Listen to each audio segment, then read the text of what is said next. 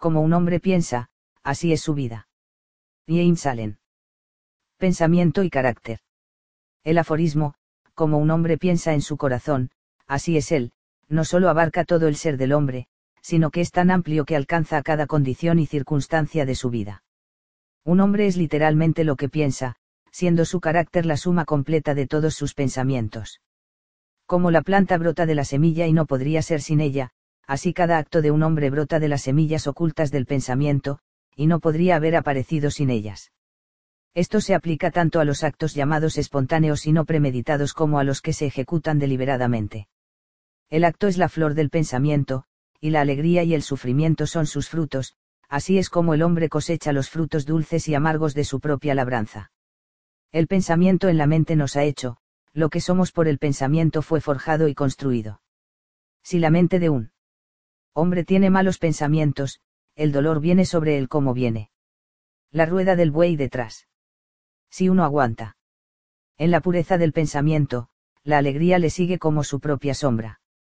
El hombre es un crecimiento por ley, y no una creación por artificio, y la causa y el efecto son tan absolutos e invariables en el reino oculto del pensamiento como en el mundo de las cosas visibles y materiales.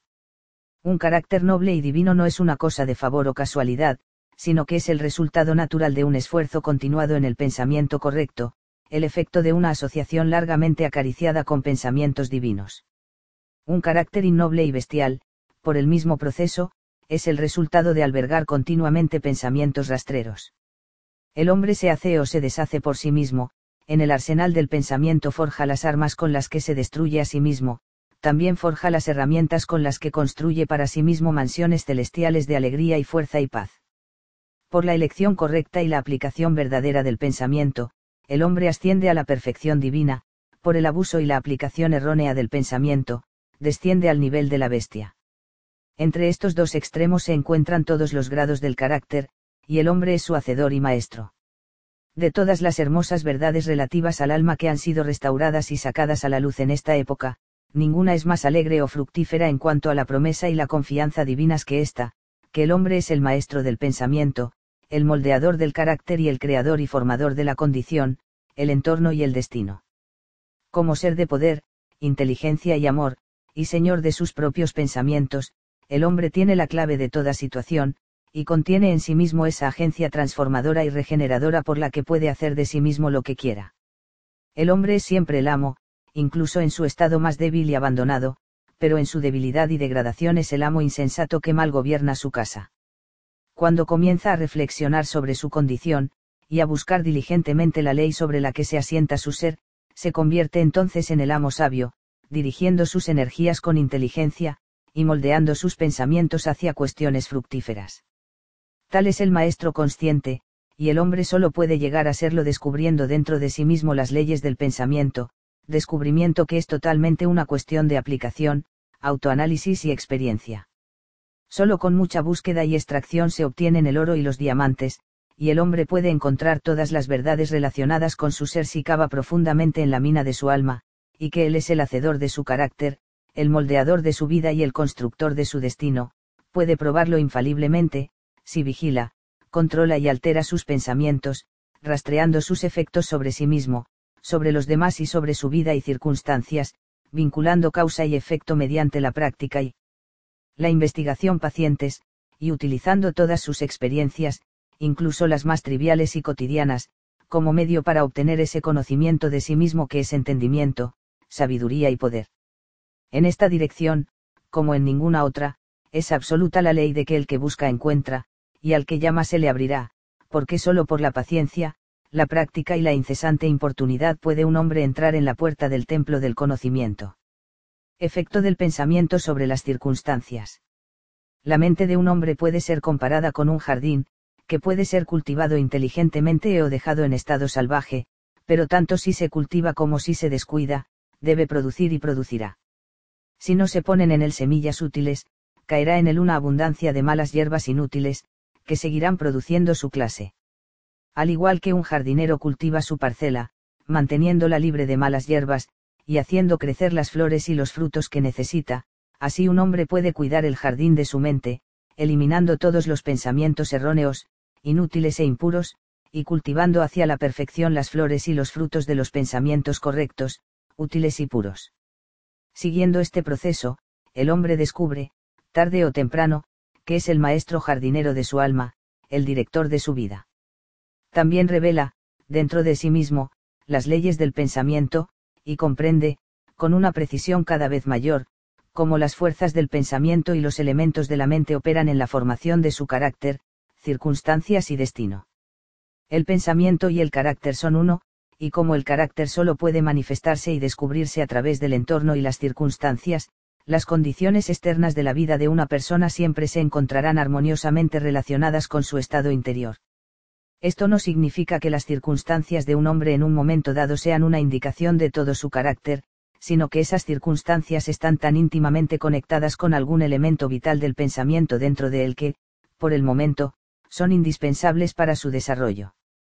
Todo hombre está donde está por la ley de su ser, los pensamientos que ha incorporado a su carácter le han llevado hasta allí, y en la disposición de su vida no hay ningún elemento de azar, sino que todo es el resultado de una ley que no puede errar.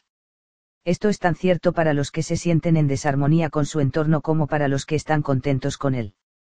Como ser progresivo y evolutivo, el hombre está donde está para aprender a crecer, y a medida que aprende la lección espiritual que cualquier circunstancia contiene para él, esta pasa y da lugar a otras circunstancias. El hombre es zarandeado por las circunstancias mientras crea que es una criatura de las condiciones externas, pero cuando se da cuenta de que es un poder creativo, y que puede dominar la tierra oculta y las semillas de su ser de las que crecen las circunstancias, entonces se convierte en el legítimo dueño de sí mismo. Que las circunstancias crecen a partir del pensamiento lo sabe todo hombre que haya practicado durante algún tiempo el autocontrol y la autodepuración, pues habrá notado que la alteración de sus circunstancias ha estado en proporción exacta con su condición mental alterada. Tan cierto es esto que cuando un hombre se aplica seriamente a remediar los defectos de su carácter, y hace rápidos y marcados progresos, pasa rápidamente por una sucesión de vicisitudes.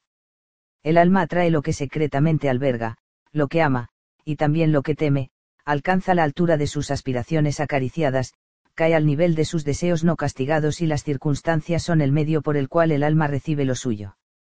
Cada pensamiento sembrado o que se deja caer en la mente, y que echa raíces allí, produce lo suyo, floreciendo tarde o temprano en acto, y dando su propio fruto de oportunidad y circunstancia. Los buenos pensamientos dan buenos frutos, los malos frutos. El mundo exterior de las circunstancias se amolda al mundo interior del pensamiento, y tanto las condiciones externas agradables como las desagradables son factores que contribuyen al bien final del individuo. Como segador de su propia cosecha, el hombre aprende tanto del sufrimiento como de la dicha. Siguiendo los deseos, las aspiraciones y los pensamientos más íntimos por los que se deja dominar, persiguiendo la voluntad de las imaginaciones impuras o caminando firmemente por la carretera del esfuerzo fuerte y elevado, el hombre llega finalmente a su fruición y realización en las condiciones externas de su vida las leyes de crecimiento y ajuste se cumplen en todas partes.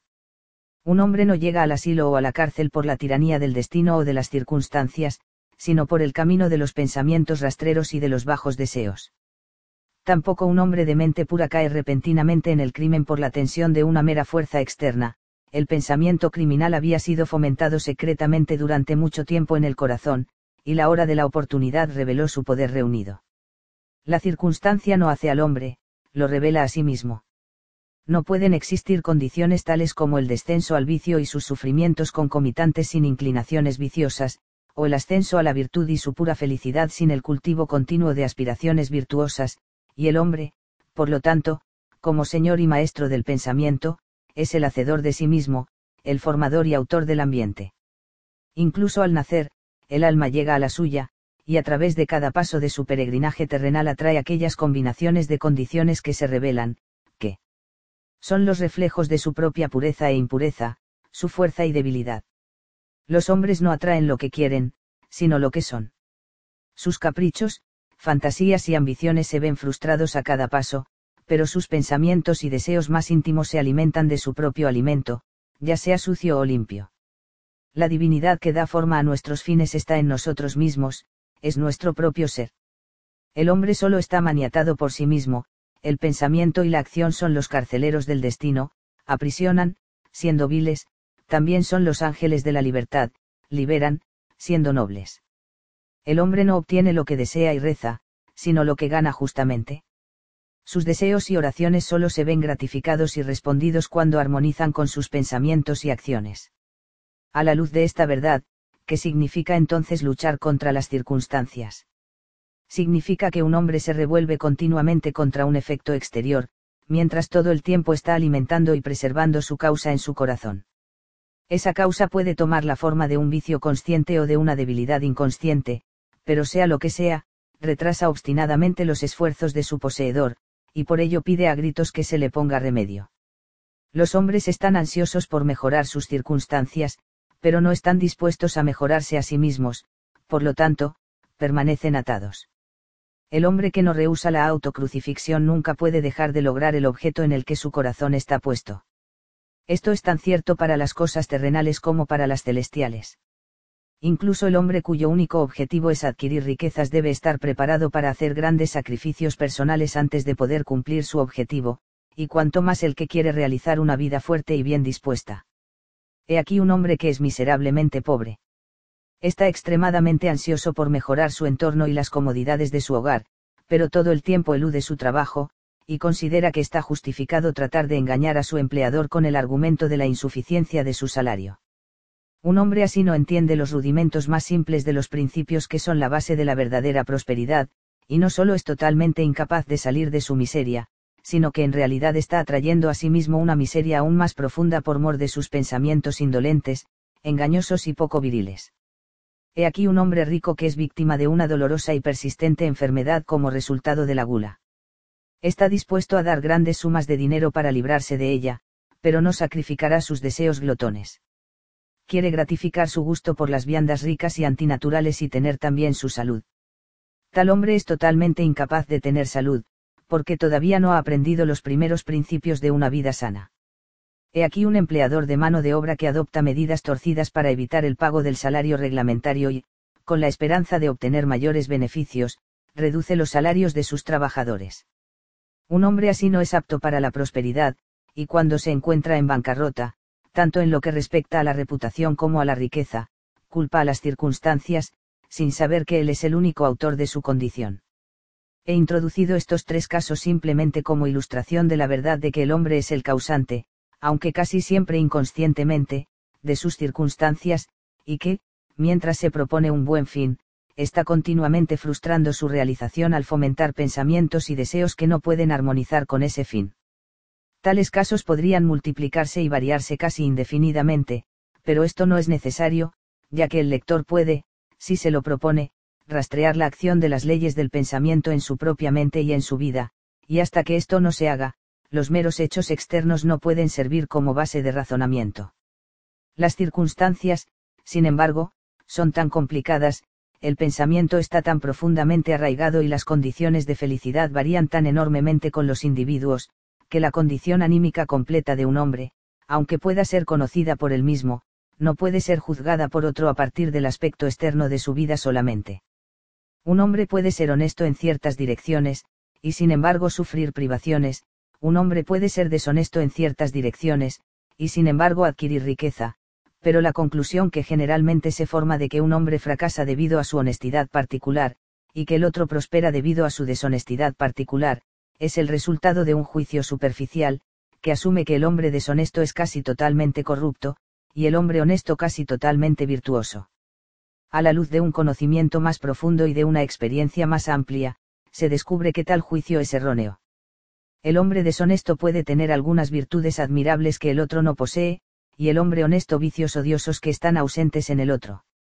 El hombre honesto cosecha los buenos resultados de sus pensamientos y actos honestos, también trae sobre sí los sufrimientos, que sus vicios producen. El hombre deshonesto también cosecha sus propios sufrimientos y felicidad.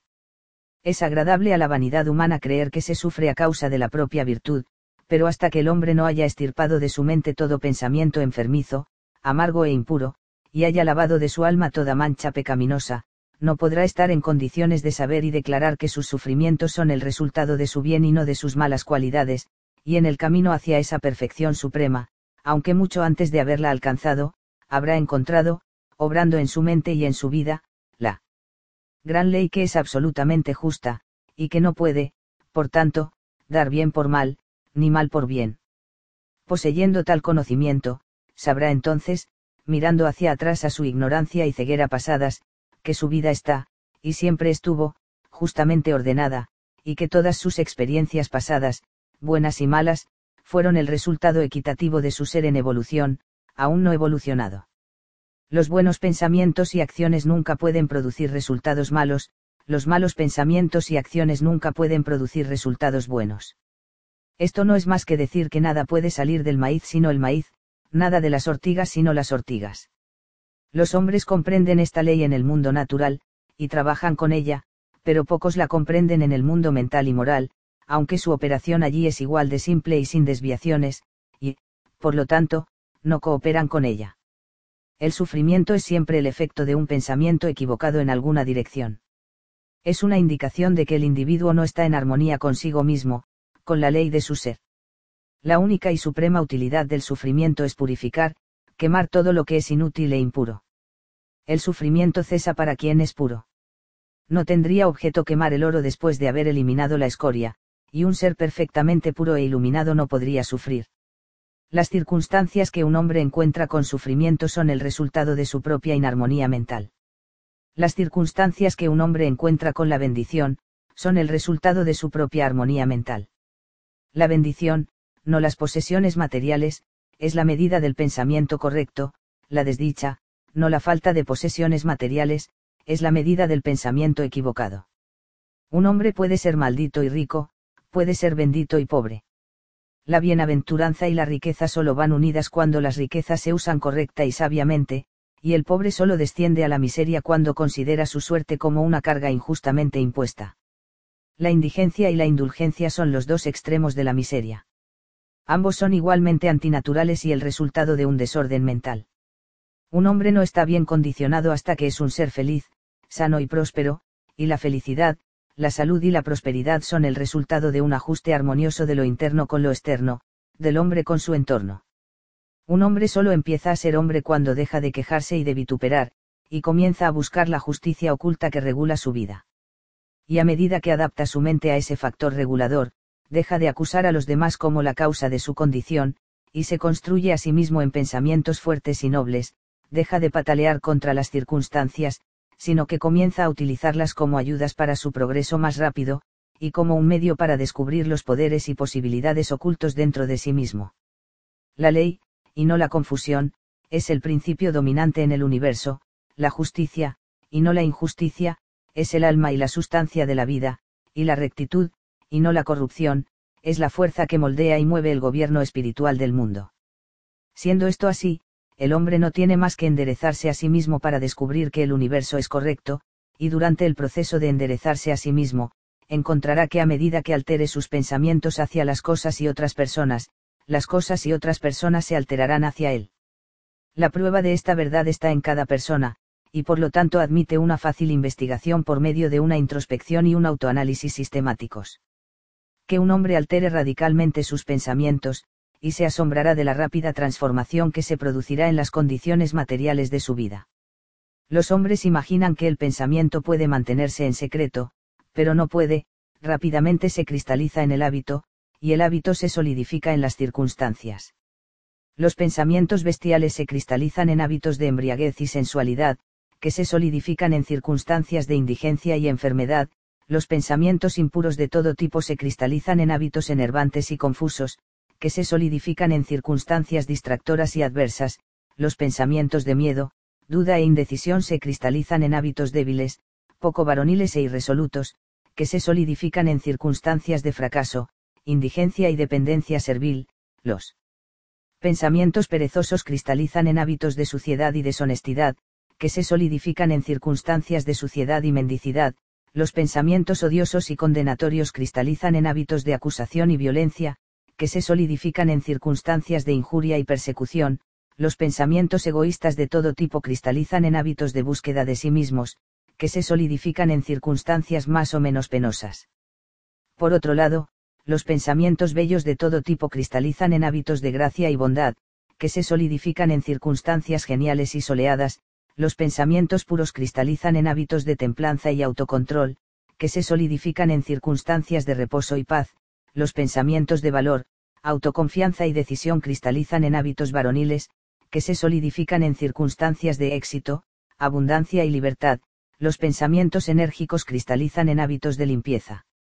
E industria, que se solidifican en circunstancias de placer, los pensamientos amables y de perdón cristalizan en hábitos de gentileza, que se solidifican en circunstancias de protección y conservación, los pensamientos amorosos y desinteresados cristalizan en hábitos de olvido de sí mismo por los demás, que se solidifican en circunstancias de prosperidad segura y duradera y de verdadera riqueza. Una determinada línea de pensamiento en la que se persiste, sea buena o mala, no puede dejar de producir sus resultados sobre el carácter y las circunstancias.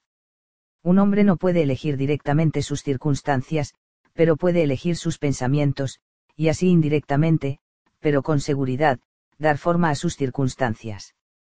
La naturaleza ayuda a cada hombre a la gratificación de los pensamientos que más fomenta, y se presentan oportunidades que harán aflorar más rápidamente tanto los pensamientos buenos como los malos. Que un hombre deje de tener pensamientos pecaminosos, y todo el mundo se ablandará hacia él, y estará dispuesto a ayudarle, que deje de lado sus pensamientos débiles y enfermizos, y aquí, surgirán oportunidades por doquier para ayudar a sus fuertes resoluciones, que fomente los buenos pensamientos, y ningún duro destino le atará a la desdicha y la vergüenza. El mundo es tu caleidoscopio, y las diversas combinaciones de colores que en cada momento sucesivo te presenta son las imágenes exquisitamente ajustadas de tus pensamientos en constante movimiento. Serás lo que quieras ser. Deja que el fracaso encuentre su falso contenido en esa pobre palabra, ambiente. Pero el espíritu lo desprecia, y es libre. Domina el tiempo, conquista el espacio. Derrota a ese jactancioso embaucador, el azar. Y pide al tirano circunstancia que se quite la corona y ocupe el lugar de un siervo. La voluntad humana, esa fuerza invisible, la descendencia de un alma inmortal. Puede labrar un camino hacia cualquier meta, aunque se interpongan muros de granito. No te impacientes por la demora, pero espera como alguien que entiende, cuando el espíritu se levanta y ordena, los dioses están listos para obedecer. Efecto del pensamiento sobre la salud y el cuerpo. El cuerpo es el servidor de la mente. Obedece a las operaciones de la mente, ya sean deliberadamente elegidas o automáticamente expresadas. A la orden de los pensamientos ilícitos, el cuerpo se hunde rápidamente en la enfermedad y la decadencia, a la orden de los pensamientos alegres y bellos, se reviste de juventud y belleza. La enfermedad y la salud, al igual que las circunstancias, tienen su origen en el pensamiento. Los pensamientos enfermizos se expresarán a través de un cuerpo enfermo. Se sabe que los pensamientos de miedo matan a un hombre tan rápidamente como una bala, y están matando continuamente a miles de personas con la misma seguridad aunque con menos rapidez. Las personas que viven con miedo a la enfermedad son las que la contraen. La ansiedad desmoraliza rápidamente todo el cuerpo, y lo deja abierto a la entrada de la enfermedad, mientras que los pensamientos impuros, aunque no se consientan físicamente, pronto destrozarán el sistema nervioso. Los pensamientos fuertes, puros y felices construyen el cuerpo con vigor y gracia. El cuerpo es un instrumento delicado y plástico, que responde fácilmente a los pensamientos por los que es impresionado, y los hábitos de pensamiento producirán sus propios efectos, buenos o malos, sobre él. Los hombres continuarán teniendo sangre impura y envenenada mientras propaguen pensamientos impuros. De un corazón limpio se una vida y un cuerpo limpios de una mente impura procede una vida impura y un cuerpo corrompido. El pensamiento es la fuente de la acción, la vida y la manifestación, haz que la fuente sea pura, y todo será puro. El cambio de dieta no ayudará al hombre que no cambie sus pensamientos. Cuando un hombre hace que sus pensamientos sean puros, ya no desea alimentos impuros. Los pensamientos limpios hacen hábitos limpios. El llamado santo que no se lava el cuerpo no es un santo el que ha fortalecido y purificado sus pensamientos no necesita considerar el microbio malévolo. Si quieres perfeccionar tu cuerpo, vigila tu mente. Si quieres renovar tu cuerpo, embellece tu mente. Los pensamientos de malicia, envidia, decepción, abatimiento, le roban al cuerpo su salud y su gracia. Un rostro agrio no viene por casualidad, lo hacen los pensamientos agrios. Las arrugas que estropean son dibujadas por la locura, la pasión, el orgullo. Conozco a una mujer de 96 años que tiene el rostro brillante e inocente de una niña. Conozco a un hombre que no ha llegado a la edad madura y cuyo rostro se ha dibujado con contornos inarmónicos. El uno es el resultado de una disposición dulce y soleada, el otro es el resultado de la pasión y el descontento. Como no se puede tener una morada dulce y sana si no se admite el aire y el sol libremente en las habitaciones, así un cuerpo fuerte y un semblante brillante, feliz o sereno solo pueden ser el resultado de la libre admisión en la mente de pensamientos de alegría y buena voluntad y serenidad. En los rostros de los ancianos hay arrugas hechas por la simpatía, otras por el pensamiento fuerte y puro, y otras están talladas por la pasión, quien no puede distinguirlas. Para los que han vivido rectamente, la edad es tranquila, apacible y suavemente melosa, como el sol poniente. Hace poco vi a un filósofo en su lecho de muerte. No era viejo más que en años. Murió tan dulce y pacíficamente como había vivido. No hay médico como el pensamiento alegre para disipar los males del cuerpo, no hay consuelo que se pueda comparar con la buena voluntad para dispersar las sombras de la pena y el dolor. Vivir continuamente con pensamientos de mala voluntad, cinismo, sospecha y envidia, es estar confinado en una cárcel hecha por uno mismo. Pero pensar bien de todos, ser alegre con todos, aprender pacientemente a encontrar el bien en todos, tales pensamientos desinteresados son los mismos portales del cielo, y morar día a día en pensamientos de paz hacia toda criatura traerá abundante paz a su poseedor. Pensamiento y propósito.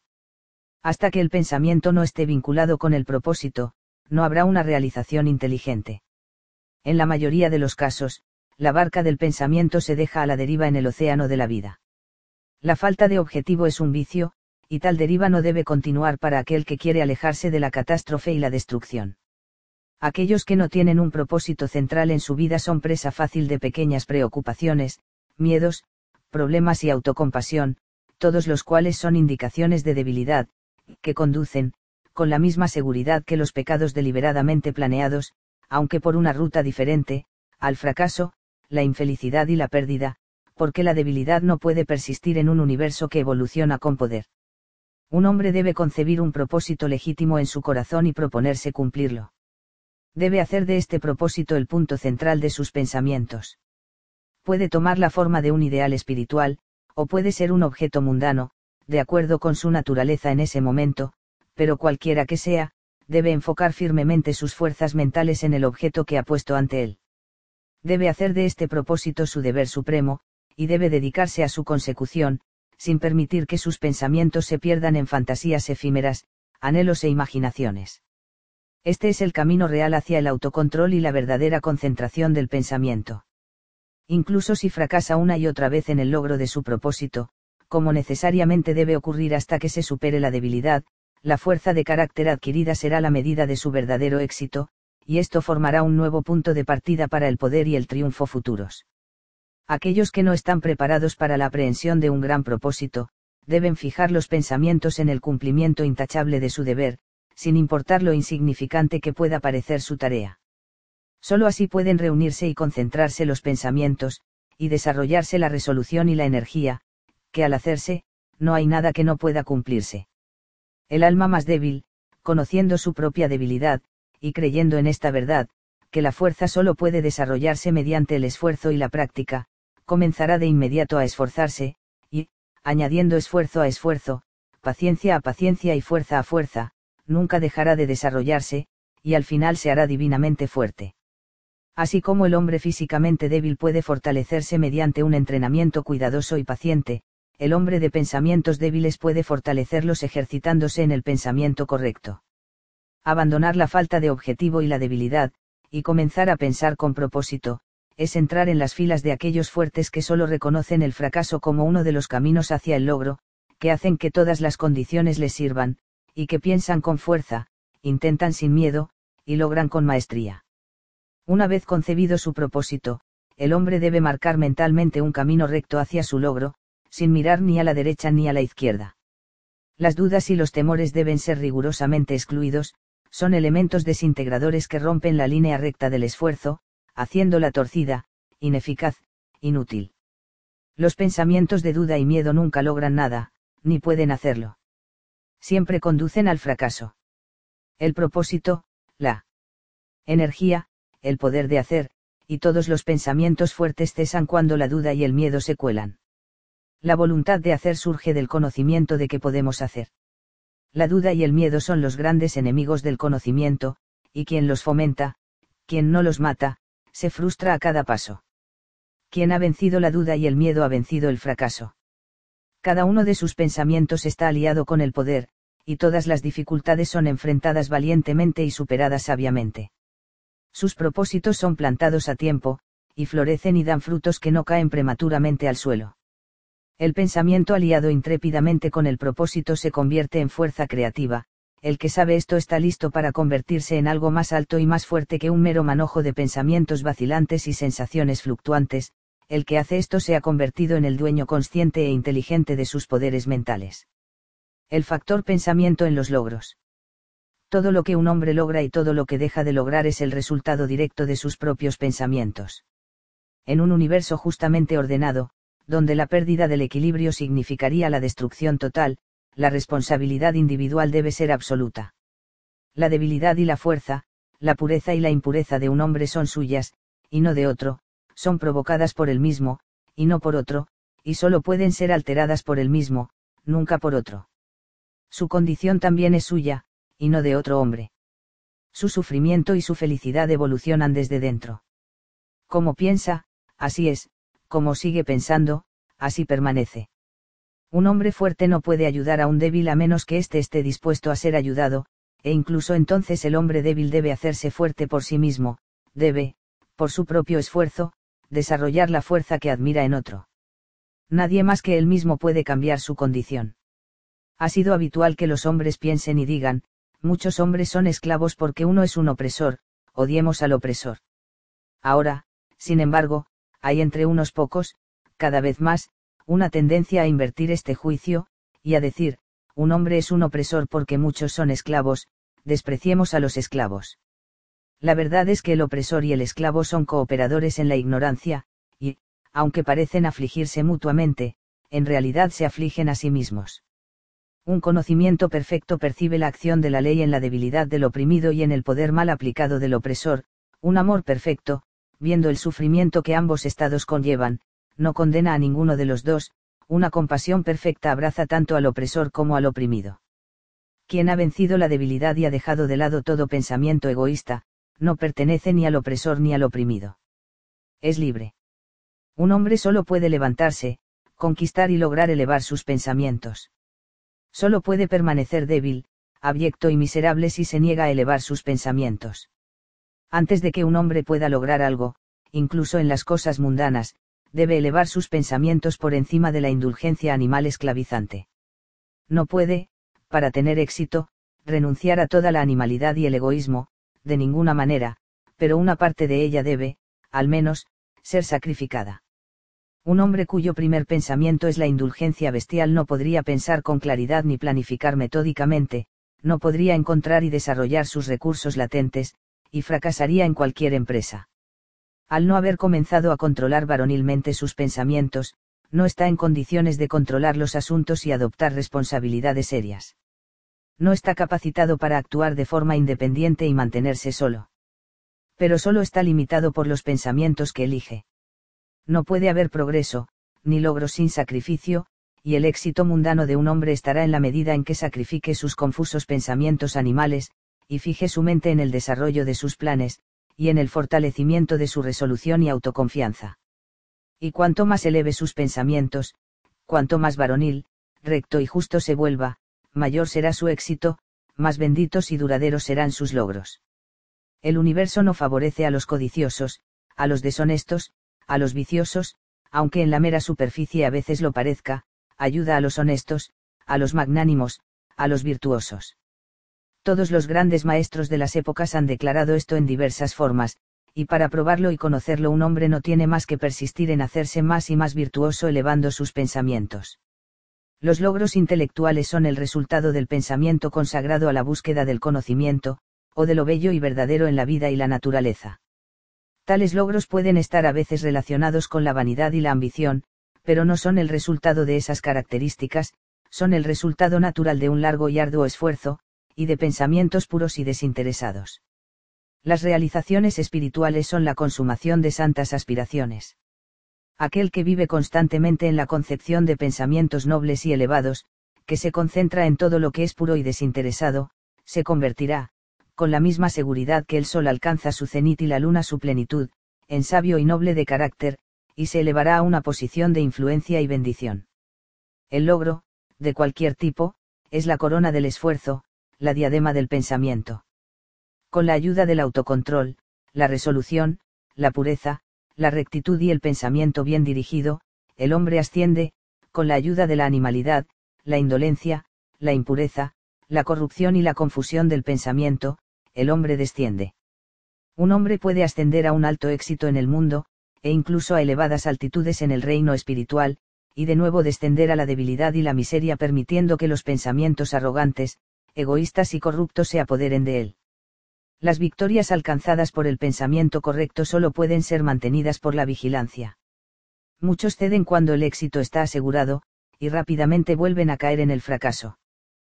Todos los logros, ya sea en el mundo de los negocios, intelectual o espiritual, son el resultado de un pensamiento definitivamente dirigido, se rigen por la misma ley y tienen el mismo método, la única diferencia radica en el objeto del logro. El que quiera lograr poco, debe sacrificar poco, el que quiera lograr mucho, debe sacrificar mucho, el que quiera lograr mucho, debe sacrificar mucho. Visiones e ideales. Los soñadores son los salvadores del mundo. Así como el mundo visible es sostenido por lo invisible, así los hombres, a través de todas sus pruebas y pecados y sórdidas vocaciones, son alimentados por las hermosas visiones de sus soñadores solitarios. La humanidad no puede olvidar a sus soñadores, no puede dejar que sus ideales se desvanezcan y mueran, vive en ellos, los conoce como las realidades que un día verá y conocerá. El compositor, el escultor, el pintor, el poeta, el profeta, el sabio, son los artífices del otro mundo, los arquitectos del cielo. El mundo es bello porque ellos han vivido, sin ellos, la humanidad trabajadora perecería. Quien abriga una visión hermosa, un ideal elevado en su corazón, un día lo realizará. Colón abrigó la visión de otro mundo, y lo descubrió, Copérnico fomentó la visión de una multiplicidad de mundos y un universo más amplio, y lo reveló, Buda contempló la visión de un mundo espiritual de belleza inmaculada y paz perfecta, y entró en él. Aprecia tus visiones, aprecia tus ideales, aprecia la música que se agita en tu corazón, la belleza que se forma en tu mente, el encanto que envuelve tus pensamientos más puros, porque de ellos crecerán todas las condiciones deliciosas, todo el ambiente celestial, de ellos, si te mantienes fiel a ellos, se construirá finalmente tu mundo. Desear es obtener, aspirar es lograr deben los deseos más bajos del hombre recibir la más completa gratificación, y sus aspiraciones más puras morir de hambre por falta de sustento. Tal no es la ley. Tal condición de las cosas no puede obtener nunca, pedid y recibid. Sueña con sueños elevados, y como sueñas, así te convertirás. Tu visión es la promesa de lo que un día serás, tu ideal es la profecía de lo que al final desvelarás. El mayor logro fue al principio y durante un tiempo un sueño. El roble duerme en la bellota, el pájaro espera en el huevo, y en la visión más elevada del alma se agita un ángel despierto. Los sueños son las semillas de las realidades. Tus circunstancias pueden ser incómodas, pero no lo serán por mucho tiempo si percibes un ideal y te esfuerzas por alcanzarlo. No puedes viajar dentro y quedarte quieto fuera. He aquí un joven presionado por la pobreza y el trabajo, confinado largas horas en un taller insalubre, sin estudios, y carente de todas las artes del refinamiento. Pero sueña con cosas mejores, piensa en inteligencia, en refinamiento, en gracia y belleza. Concibe, construye mentalmente, una condición de vida ideal, la visión de una libertad más amplia y de un mayor alcance se apodera de él, la inquietud le impulsa a la acción, y utiliza todo su tiempo libre y sus medios, por pequeños que sean, para el desarrollo de sus poderes y recursos latentes muy pronto su mente está tan alterada que el taller ya no puede retenerlo. Ha llegado a estar tan fuera de armonía con su mentalidad que se desprende de su vida como se desecha una prenda de vestir, y, con el crecimiento de las oportunidades que se ajustan al alcance de sus poderes en expansión, se aleja de él para siempre. Años más tarde vemos a este joven como un hombre adulto. Lo encontramos dueño de ciertas fuerzas de la mente que maneja con una influencia mundial y un poder casi inigualable. En sus manos tiene las cuerdas de gigantescas responsabilidades, habla, y he aquí que las vidas cambian, hombres y mujeres se aferran a sus palabras y remodelan sus caracteres, y, como el sol, se convierte en el centro fijo y luminoso alrededor del cual giran innumerables destinos. Ha realizado la visión de su juventud. Se ha convertido en uno con su ideal.